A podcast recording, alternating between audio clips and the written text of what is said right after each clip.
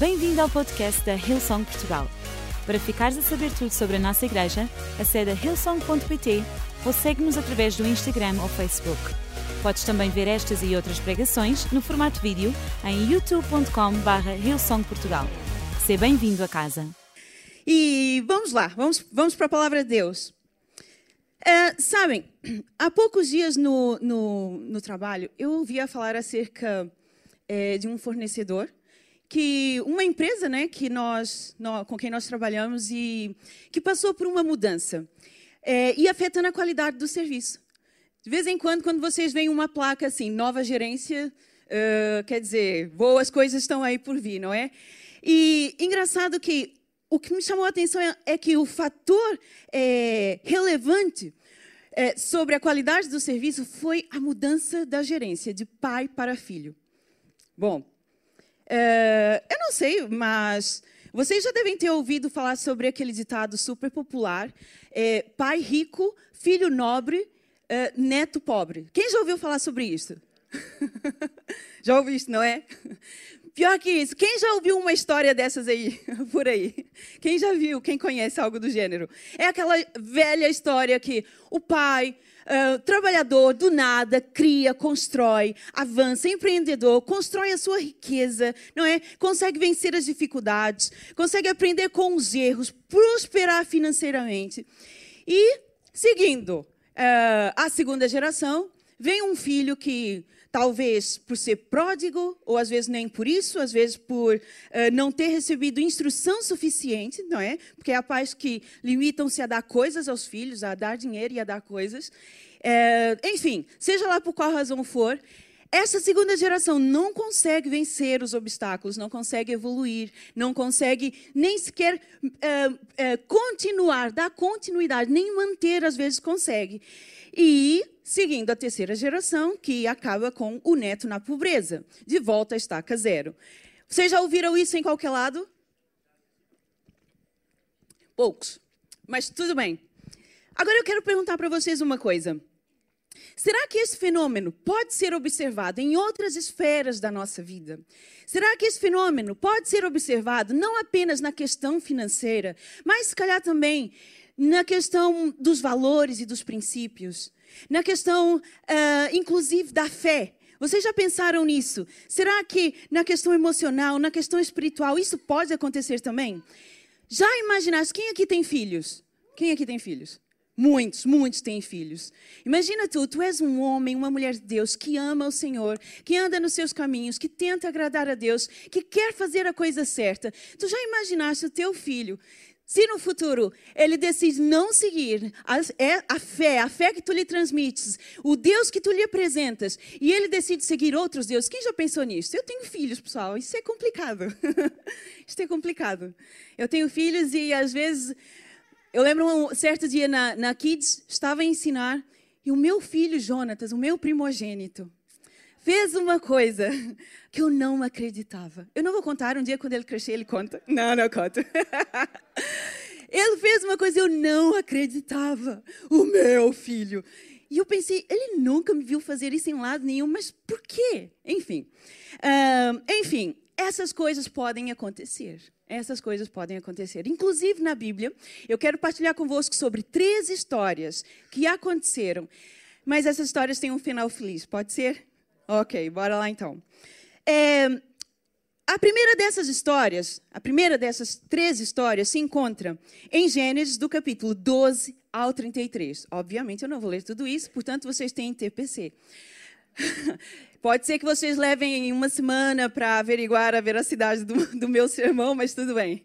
Uh, então, de Gênesis 12 a 33, fala sobre a história de Abraão, Isaac e Jacó. Vocês já ouviram falar sobre esses nomes, não? Abraão, Isaac e Jacó. Quem foi Abraão? Quem é Abraão? Queridos, Abraão, ele é o pai da fé. Ele é o herói da fé. Ele creu na promessa de Deus. A sua fé agradou a Deus. Ele é o maior exemplo. Ele foi o fundador da nação judaica. Ele foi respeitado pelos outros no seu tempo. Ele foi corajoso a defender a sua família. Tinha o costume de evitar conflitos. Era próspero, era hospitaleiro, conhecia Deus e os seus feitos. Pá, nós conhecemos, o seu filho veio através do milagre. Deus falava com Abraão, Deus via a mão de, a mão de Deus sobre ele, a fazê-lo prosperar, como ele, onde quer que ele fosse. Abraão conhecia Deus e os seus feitos. E ele colocava Deus em primeiro lugar. Ele colocava, ele tinha um compromisso com Deus. Vocês sabem a história do sacrifício de Isaac. Deus pediu que Abraão sacrificasse o seu primogênito, primogênito não, o seu segundo, o filho da promessa. Deus pediu que ele o sacrificasse. E Abraão disse: Ok, Deus, eu sei que tu farás algo a esse respeito, portanto, Deus em primeiro lugar. Já Isaac, o que que nós sabemos sobre esse Isaac? Eu confesso que quando eu comecei a ler a Bíblia, eu tinha por volta dos 13 anos, e eu vi aquilo, pá, sei lá, eu não sei, se calhar como uma novela, um filme, eu tinha expectativa a cada página que eu lia. E eu confesso que quando eu cheguei no fim da história de Abraão, Isaac e Jacó, eu disse assim: Isaac, como é que é com Isaac? Isaac, pá, ele limitou-se a usufruir da bênção do pai. E até mesmo nos, nos, cursos mais básicos de teologia, nós vemos Isaac como o desfrutar das promessas de Deus, essa parte que nós temos também. E ele é exemplo disso. Mas Isaac, ele é designado pelos historiadores do povo de Israel que ele é filho de um grande pai e pai de um grande filho. Ele mesmo, Isaac, estava ali só de passagem. É mais ou menos assim que eu, que eu vejo e que é mesmo. Mas, tudo bem, vamos lá. Jacó, o terceiro dessa, desses três, dessas três gerações, quem foi Jacó? O maior trapaceiro retratado na história, nas páginas da Bíblia. O seu nome significa ele agarra o calcanhar. Sabem por quê? Porque ele era gêmeo e o primeiro que ia sair, porque era Esaú a ser o primogênito, ele agarrava, ele agarrou no calcanhar de Isaac. Naquela assim, eu vou chegar primeiro, custe o que custar. Bem, e ele não só fez isso como esse, esse nome, é, ele é, agarra o calcanhar, é como ele engana, ele faz trapaça, ele aldabra. Bem, tudo bem, tudo bem. Só que ele agarrou o calcanhar de Esaú ao nascer e quando fugiu de casa, também agarrou a bênção e a primogenitura de Esaú. Ele era tão boa gente que o irmão jurou que iria matá-lo. bem, isso é complicado. Três gerações três gerações. Sabem, isso não é coisa fácil. Um, talvez para Abraão, imagina, ele, se calhar ele não imaginava todas essas coisas, mas isso aconteceu na Bíblia e está lá escrito para qualquer um ler. Isso aconteceu também, a segunda história na história do povo de Israel. Agora tu caminhas uns versículos, uns capítulos, uns livros mais à frente, nós temos a história de Israel. Vocês conhecem Moisés, aquele que abriu o Mar Vermelho, aquele que falou com o Faraó e que de, uh, foi um protagonista da libertação do povo do Egito. Vocês conhecem essa história, certo?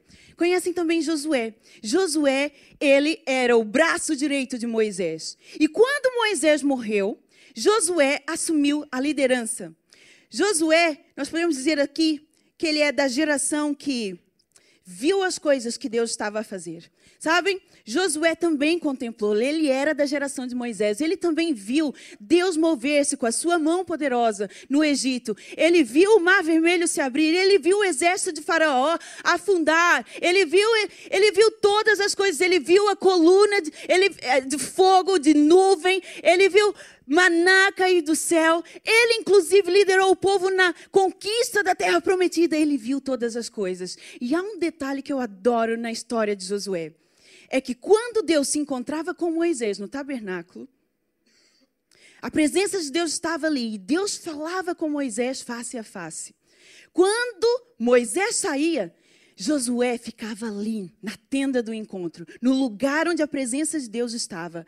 Ele ficava ali, eu não sei o que, que ele fazia, mas eu, eu acredito que ele estava à espera que a presença de Deus, ele desejava a presença de Deus, ele queria também experimentar daquilo que Moisés experimentou.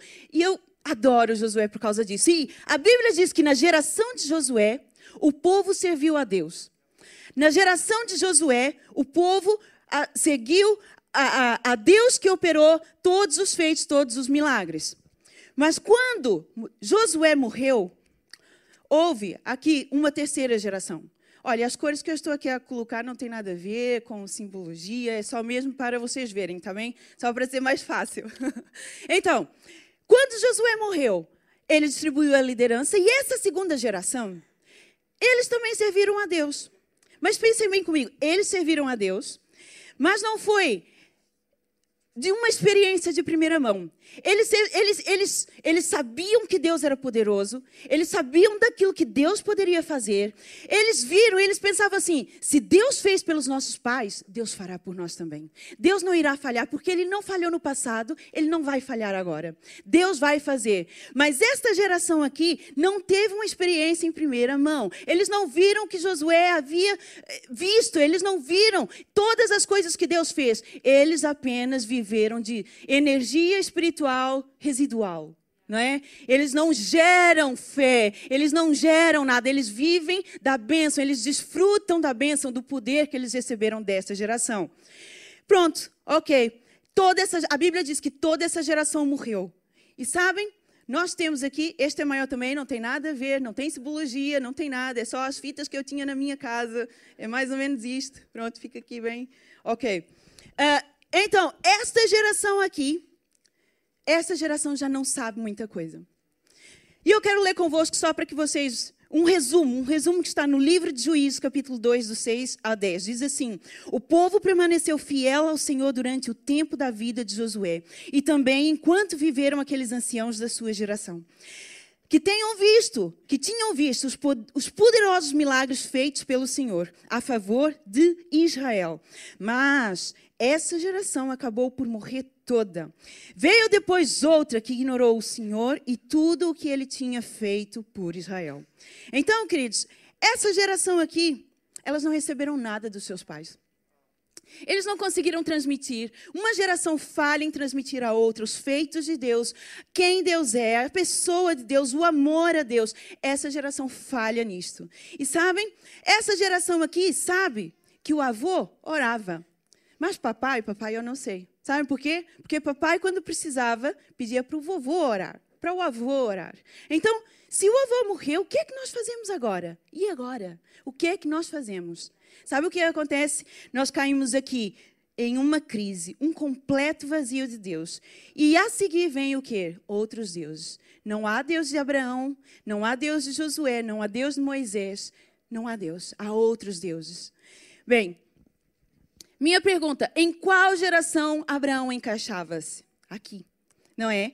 Gera... Abraão encaixava-se aqui na geração do compromisso, do pacto, da promessa. Primeiro Deus, depois eu. Já Isaac, onde é que ele se encaixava?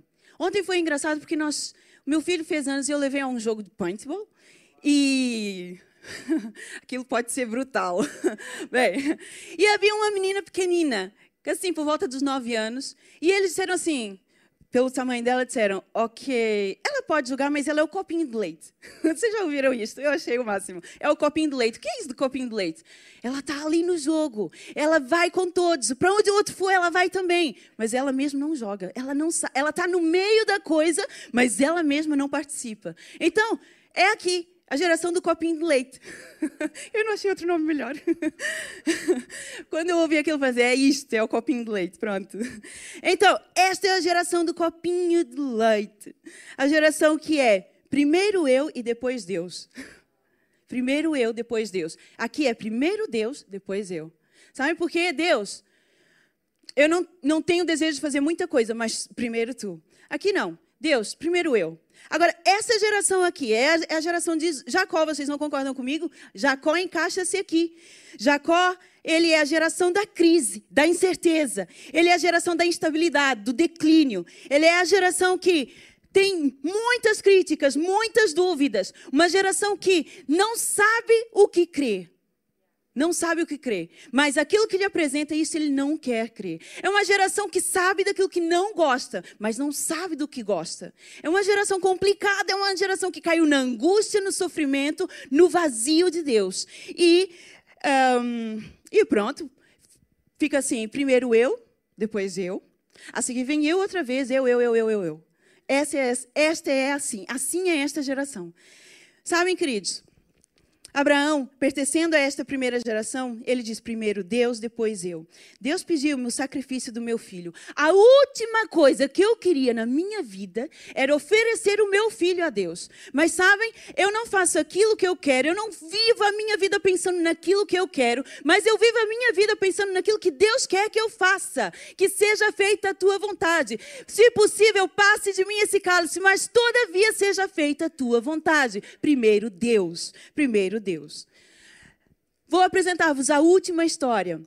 Quem conhece o rei Davi, o famoso rei Davi? Sabem? Davi foi o homem segundo o coração de Deus. Adúltero, assassino, mentiroso. mentiroso. Bem, mas o homem seguro, segundo o coração de Deus. Sabem por quê? Essa geração aqui não é perfeita. Ela não é feita de homens perfeitos. Perfeição não existe aqui nessa terra. Perfeição está só em Deus. Mas essa geração não é feita de homens perfeitos, mas de homens coerentes. Quando o profeta chegou a Davi e disse: Tu pecaste, ele disse assim: Eu não vou transmitir responsabilidades. Eu não vou procrastinar. Eu vou assumir aquilo que eu fiz. Eu não vou adiar. Eu vou, sabe o que mais? Eu, eu não vou amenizar a gravidade do, do, meu, do meu pecado. Eu não vou me esquivar. Eu vou assumir. Eu errei sim, Deus. O que é que eu fui fazer? Eu errei sim. Eu errei, Senhor. Diante do Senhor eu pequei, mas agora eu entro em quebrantamento profundo. Eu entro, eu visto roupas de quebrantamento, pano de saco, eu coloco cinza, eu ponho a minha boca, eu coloco meu rosto em terra, eu oro e peço ao Senhor, eu escrevo salmos que mostram toda a, a, a angústia do meu coração por eu ter falhado, mas eu me arrependo, eu venho até o Senhor, eu peço-lhe perdão, porque eu sei que tu és Deus de perdão, porque tu és Deus de poder, e tu não olhas para os meus erros, tu olhas para a minha coerência. Deus olha para minha coerência. Não há homens perfeitos aqui, há homens coerentes. Amém? É isso que acontece. Seu filho Salomão. Salomão começou bem. Deus dá-me sabedoria. E a Bíblia diz que não houve rei mais sábio. Não havia rei, não havia pessoa na altura mais sábia que Salomão. Só que Deus também disse uma coisa. Em Deuteronômio, no capítulo 17, ele diz assim: que nenhum rei de Israel deveria acumular poder, riqueza e mulher. Poder, riqueza e mulher. Deus disse explicitamente: não acumulem essas coisas, porque essas coisas são boas quanto baste. Uma mulher só, às vezes, dá cabo da cabeça de um homem, imagina mil. Salomão teve mil. Contra nós falamos, mas é verdade. um, Salomão teve mil, pessoal. Mil é muita coisa. Mil é, é o suficiente para fazer um homem em, sabe, no topo, vir em declínio, até chegar a, a influenciar uma nação inteira numa profunda idolatria, totalmente afastados do Deus de Abraão, totalmente afastados do Deus de Moisés, do Deus de Josué, totalmente afastados do rei Davi, do Deus do rei Davi. Salomão foi capaz de fazer isso. E o seu filho Roboão, a crise dele foi tão complicada. Ele não teve apenas só uma crise existencial, mas a, os conflitos do seu coração foram tão grandes que ele conseguiu colocar toda uma nação em crise e dividir o reino em duas partes. Então nós temos aqui três gerações. Bem, Sabem, o nosso mundo ele está cheio de coisas estranhas, é verdade ou não é? Nós temos morte, nós temos violência, nós temos um, incertezas. Hoje, aquilo, às vezes parece que aquilo que era errado no passado hoje é certo, e aquilo que era certo no passado parece que hoje está errado. E nós ficamos assim, bem, o que, é que como é que nós nos encaixamos aqui? Sabem, que é que faz o meu filho dizer sim ou não a isto? O que é que faz o meu filho decidir ou não decidir ir a determinado local? O que é que faz o meu filho decidir agir ou não de determinada forma? Se eu transmito ou não os princípios adequados para ele. Se o filho tiver o conceito dentro dele, ele estará capacitado capacitado para dizer sim ou não.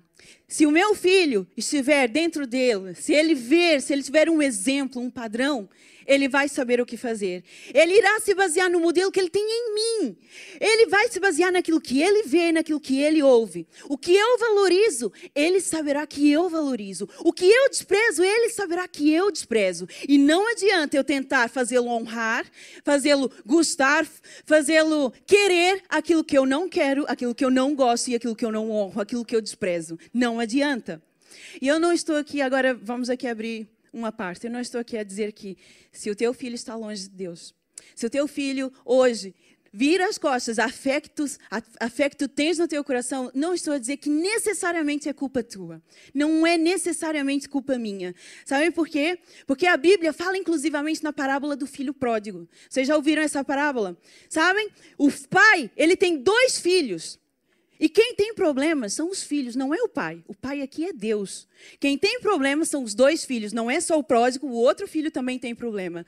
Então eu não estou a dizer que necessariamente a culpa é minha, porque o meu filho não faz, não segue os mesmos caminhos que eu. Não. Mas é, o meu filho ele vai fazer uma escolha pessoal. Ele vai decidir, ele vai escolher. Apesar, mesmo que eu lhe dê um bom exemplo, essa escolha é dele. Sabem? Eu vou abrir aqui agora um parênteses e dizer: o maior desafio dos filhos são os erros, são os erros do seu pai. É verdade ou não é? Porque nós não compreendemos muitas coisas. E quando os nossos pais falham, o nosso desafio é esse. Sabe qual é o maior desafio de uma igreja? São as falhas do seu pastor porque às vezes elas não compreendem, a igreja não sabe o que é que se passa. Sabem qual é o maior desafio de nós como seres humanos? São os erros, e eu vou dizer mesmo que fazer não basta, entre aspas, os erros de Deus. Porque nós muitas vezes não compreendemos aquilo que Deus faz no mundo, aquilo que Ele deixa de fazer no mundo, quem Ele é. Às vezes nós não compreendemos os erros de Deus. quando nós pudermos compreender os erros do nosso pai, é, sabe, é quando nós já temos maturidade. É quando muitas vezes nós já somos pais. Meu Deus, eu me lembro quando ela era adolescente, como é que era, a coisa era tão complicada. Hoje eu sou mãe. Tenho filhos em idade de pré-adolescência e adolescência, e eu Agora eu compreendo muita coisa, sabem? Mas Deus nós não vamos compreender, porque Ele está infinitamente aquém da nossa compreensão. Por isso, esse é o nosso desafio como igreja, como seres humanos e como, como filhos. Amém? Então, se o meu filho irá servir a Deus ou não, se ele irá buscar outros deuses, o que, que ele vai decidir fazer da sua vida? É escolha própria. Ele é quem vai decidir. Mas eu, o que diz respeito a mim, quanto a mim, eu pertenço a esta geração que ama o Senhor. Eu coloco Deus em primeiro lugar na minha vida. Eu estou comprometido com Cristo e toda vez que eu tiver que escolher, eu vou decidir honrar a Jesus e fazer a vontade de Deus na minha minha vida. Na verdade, eu estou desesperado para conhecer a Deus e os seus feitos e ter uma experiência em primeira mão. Esta sou eu. Eu não sei o que, que meus filhos vão fazer, mas isso aqui sou eu. Eu, eu, eu, eu quero me encaixar aqui. É aqui que eu quero fazer. Sabem? Esta é a melhor parte de tudo. Esta é a melhor parte de tudo. Jacó, ele foi sim o maior trapaceiro da Bíblia. Maior. Mas é exatamente esse homem que nenhum de nós encontramos nada de bom que foi mudado e teve a sua vida transformada e o seu futuro mudado. Exatamente esse homem que ninguém quer, que ninguém vê boas qualidades, foi exatamente esse homem que Deus escolheu para fazer o futuro, para, para criar a história, para, para cumprir o seu plano. Foi exatamente esse homem, esse homem aqui.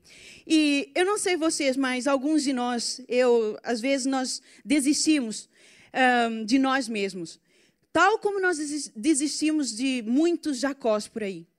Às vezes nós desistimos, sabe por quê? Porque nós chegamos a perguntar a Deus: será que algum dia eu vou mudar mesmo? Será que algum dia eu vou ter progresso na vida cristã? Será que algum dia eu vou conseguir mudar essa minha cabeça dura, cheia de calos? Será que algum dia isso vai acontecer comigo? E nós às vezes ficamos desanimados, nós ficamos um pouco frustrados. Mas sabem, a resposta está em Gênesis 32 a todas as nossas perguntas. Jacó teve um encontro com Deus. Jacó, ele viu a sua vida transformada. E as nossas respostas estão aqui. É que eu não posso, mas Deus pode. Eu não posso, mas Deus pode. Ele é capaz de tocar a minha dura consciência. Deus é, pode capacitar-me a andar nos seus caminhos. Ele transformou homens e mulheres da Bíblia. E não há nada que ele não possa mudar. Nem mesmo eu sou exceção. Deus, ele pode mudar o que é pior em mim, aquelas coisas que eu tento esconder, aquelas coisas que ninguém sabe, só Deus vê. Ele pode mudar, porque o seu poder não depende de nós, é dele. O poder é dele. Não tem a ver em qual geração nós estamos tem a ver com quem Deus é. Tem a ver com quem Deus é. Não importa. Abraão, se eu sou Isaac, se eu sou Jacó. Esses homens são das pessoas mais importantes do Novo Testamento.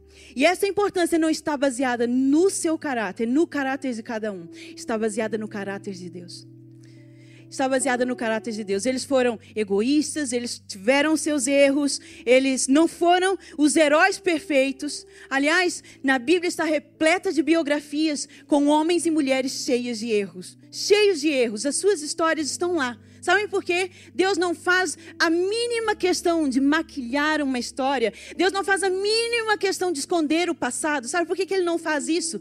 Porque Ele não tem medo dessas coisas, porque o seu poder pode redimir cada história, cada passado. Deus tem redenção para cada um. Não importa aquilo que tenhamos feito, Deus tem redenção.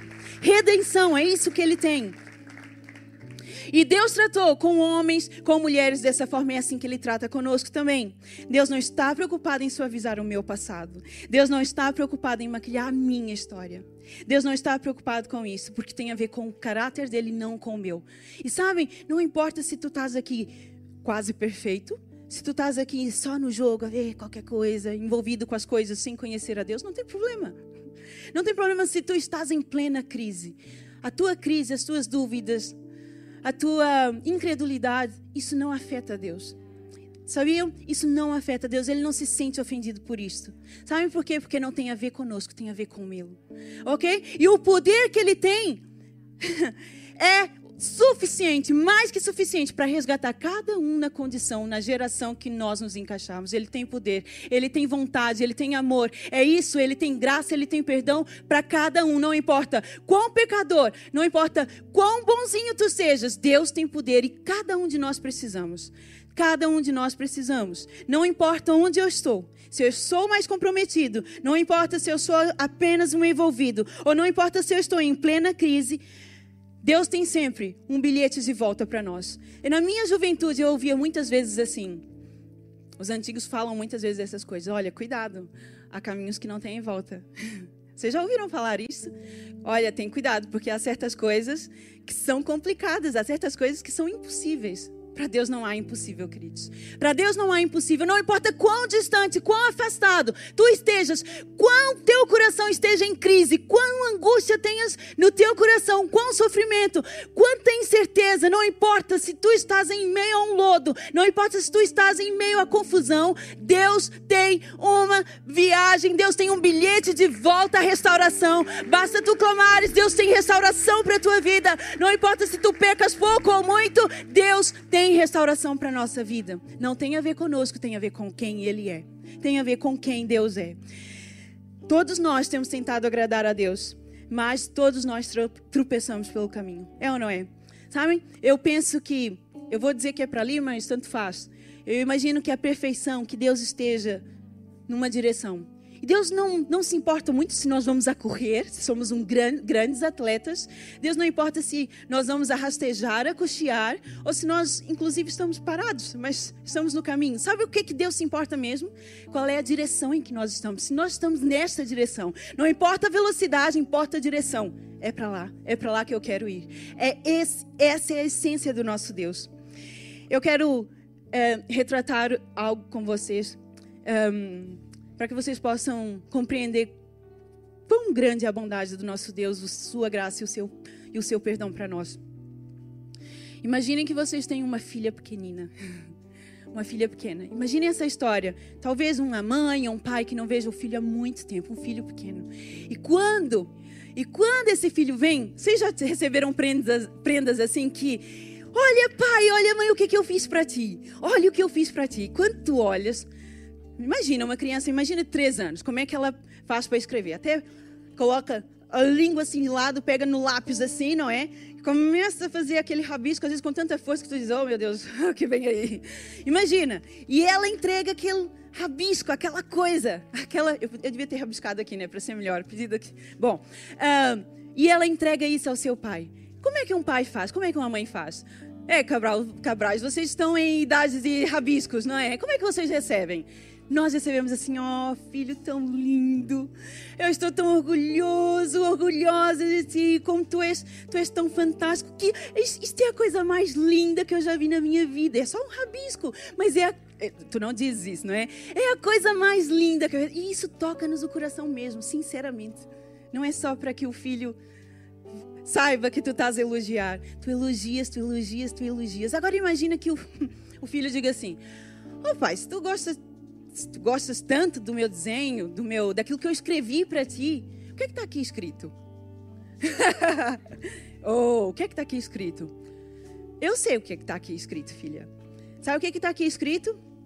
Que tu tens vontade de aprender. Que tu queres escrever. Que tu queres saber escrever. Tu queres aprender. Só por este fato eu tenho orgulho na tua vida. Só por este fato eu tenho orgulho de ser o teu papá.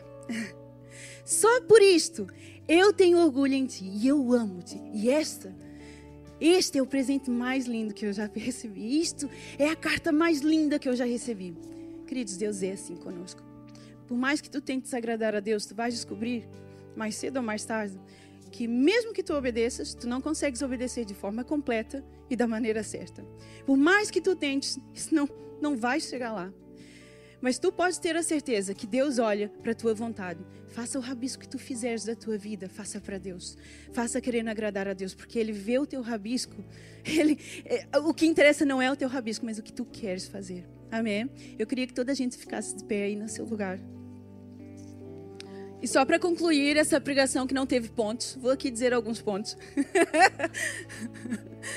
Ponto número duas, três conclusões que eu quero chegar convosco nessa tarde, nessa primeira reunião. Eu conheço o meu Deus e os seus feitos e eu tenho um compromisso com Ele. Amém? Isso é a primeira coisa que nós queremos. Eu conheço, eu quero conhecer o meu Deus, eu quero conhecer os seus feitos, eu tenho um compromisso com Ele. Eu conheço e quero a Deus, eu amo a Deus. Segunda coisa, essa é uma decisão pessoal, mesmo que eu tenha bons exemplos a seguir. Ok, filhos? É uma decisão pessoal, mesmo que eu tenha decisões, mesmo que eu tenha bons exemplos a seguir. E terceiro, não importa onde eu esteja, Deus tem poder para me alcançar. Não importa o que eu faça, e o que importa é a minha intenção e aquilo que Deus vê em mim. Não importa se tu estás a fazer muito bem, se tu és um Picasso, se tu és uma criança de dois anos com a língua de lado a pegar mal no lápis, mas tu estás a tentar fazer, Deus vê isso e Deus tem orgulho nisso na tua vida. Amém? Eu quero que toda a gente feche os seus olhos e eu quero perguntar se nesta manhã nós temos aqui alguém que quer fazer um rabisco para Deus. Sabe, não importa se tu és um Picasso ou não. Aliás, não importa se tu nem nunca na tua vida pegaste num lápis para fazer um rabisco para Deus. Nessa manhã eu quero te perguntar: se tu hoje queres começar, se tu hoje queres entregar a tua vida com a certeza que o nosso Deus é aquele que tem orgulho em nós, independente dos nossos erros, que o nosso Deus, que este Deus que eu, que eu te apresento nesta manhã é um Deus de misericórdia, e compaixão, é um Deus que ama, que perdoa, é um Deus que tem o poder para restaurar. Nós cantamos toda, todos aqueles que ao Pai clamarem, eles serão restaurados. Eles serão restaurados. Se hoje tu quiseres também clamar a Deus, se tu quiseres dizer, Deus, redime a minha vida. Tu sabes quem eu sou, tu sabes o que eu fiz, mas redime a minha vida, por favor. Deus, eu quero um novo futuro. Eu quero construir novas páginas na minha história. Uma história que tem uma mudança de sentido. Não importa se eu escrevo muito rápido, muito bem. Eu eu quero escrever essa história. Se tu hoje queres isso, eu quero que tu levantes a tua mão bem alto, que eu quero orar pela tua vida. Levanta a tua mão bem alto. Obrigado, eu estou a ver aqui no centro, eu estou a ver aqui embaixo. Levanta a tua mão bem alto. Deus tem restauração para a tua vida. Deus tem histórias. Deus tem um futuro. Deus tem poder. Deus tem perdão. Deus tem graça para tu que levantas hoje a tua mão. E repita comigo assim esta oração. Querido Deus, obrigado por quem tu és. Obrigado, porque tu me tratas segundo o teu caráter, segundo quem tu és. Eu entrego a minha vida. Eu sei que pequei. Eu sei que não sou perfeito. Mas eu sei que tu podes mudar a minha vida. E eu te recebo como o meu Senhor e o meu Salvador. Eu entrego a minha vida a ti. Em nome de Jesus. Amém. Amém? A festa no céu. Amém? Esperamos que a mensagem de hoje te tenha inspirado e encorajado. Se tomaste a decisão de seguir Jesus pela primeira vez, acede a hillsong.pt Jesus para dar o teu próximo passo. Te lembramos que podes seguir-nos no Facebook e Instagram para saber tudo o que se passa na vida da nossa igreja. O melhor ainda está por vir.